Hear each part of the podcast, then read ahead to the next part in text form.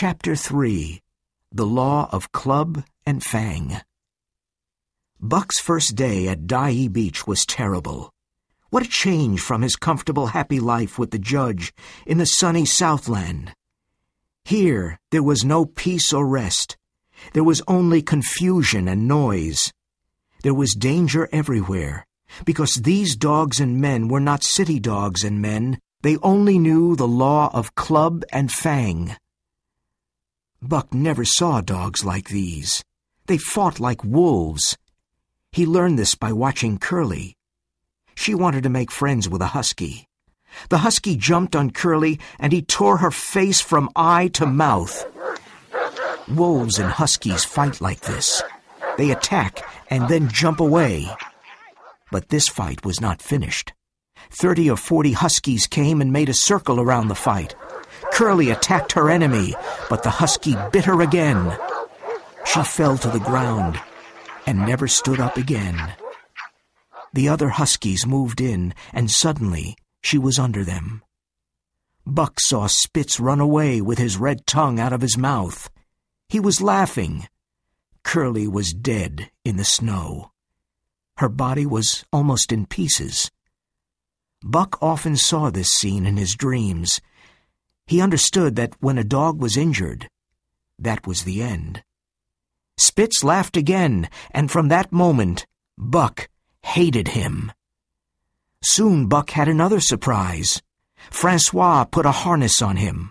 Buck remembered the harnesses on horses at home. So now he must work like a horse. He must pull the sled to the forest to get firewood. He was offended but he decided to work and do his best. He worked with Spitz and Dave and learned a lot from them. He learned to stop when Francois said, Ho! and to go when he said, Mush! Those three are very good dogs. Francois told Perrault. Buck pulls well and learns quickly. That afternoon, Perrault bought two huskies called Billy and Joe. They were brothers. Billy was very friendly, but Joe was the opposite. In the evening, Perrault bought another dog called Sol-leks. He was an old husky with only one eye. He made no friends and wanted to be alone. That night, Buck had another problem. Where could he sleep? Francois and Perrault were in their tent. When Buck tried to enter, they shouted angrily at him. It was terribly cold and windy outside. He tried to sleep in the snow, but it was too cold. Buck walked sadly around the tent. He looked for the other dogs, but he could not find them. Where were they? Buck was very cold and unhappy. He did not know what to do. Suddenly, he fell into a hole. He felt something move and then heard a friendly bark. Under the snow, in the warm hole, he saw Billy. Billy licked Buck's face with his warm, wet tongue. Another lesson. So that was how the dog slept. Buck chose a place and made a hole. In a minute, he was warm and asleep. He slept well, but had bad dreams. The noises of the camp woke him up the next morning. What did I say? Francois shouted to Perrault. That Buck learns quickly. Perrault smiled. He was a courier for the Canadian government. He transported important documents, and he needed the best dogs. He bought three dogs that morning.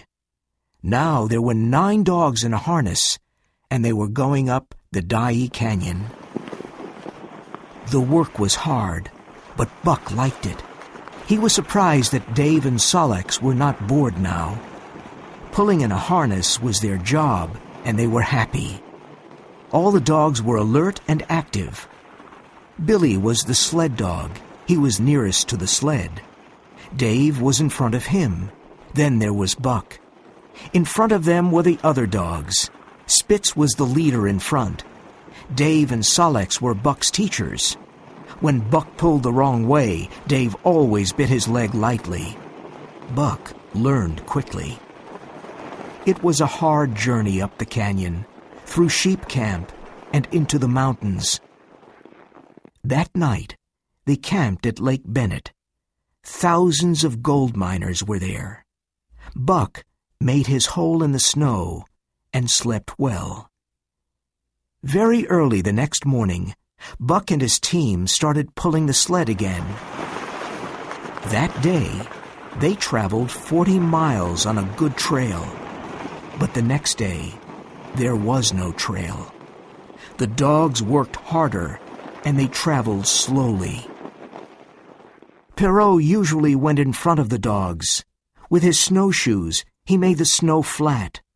Francois guided the sled from behind. Perrault was in a hurry. He knew all about ice, and this was very important. In the fall, the ice was very thin. Day after day, Buck worked hard and pulled the sled. The dogs started before it was light and stopped in the evening after dark. They ate a piece of fish and went to sleep. Buck was always hungry. Every day he ate a pound and a half of fish, but it was never enough. One day he saw another dog called Pike steal meat from Perrault. Buck did the same the next day, and no one saw him. Buck was learning to live in the hostile Northland. In the Southland, he never stole, but he was never hungry. In the Southland, there was the law of love and friendship. The man with the red sweater taught him the law of club and fang. He learned to eat all kinds of food. He learned to fight and became very clever. He became stronger and more primitive. The natural forces inside of him became alive. It was easy for Buck to fight like a wolf because it was in his blood. At night, he looked at a star and howled. Like his ancestors did long ago, Buck was following his instinct.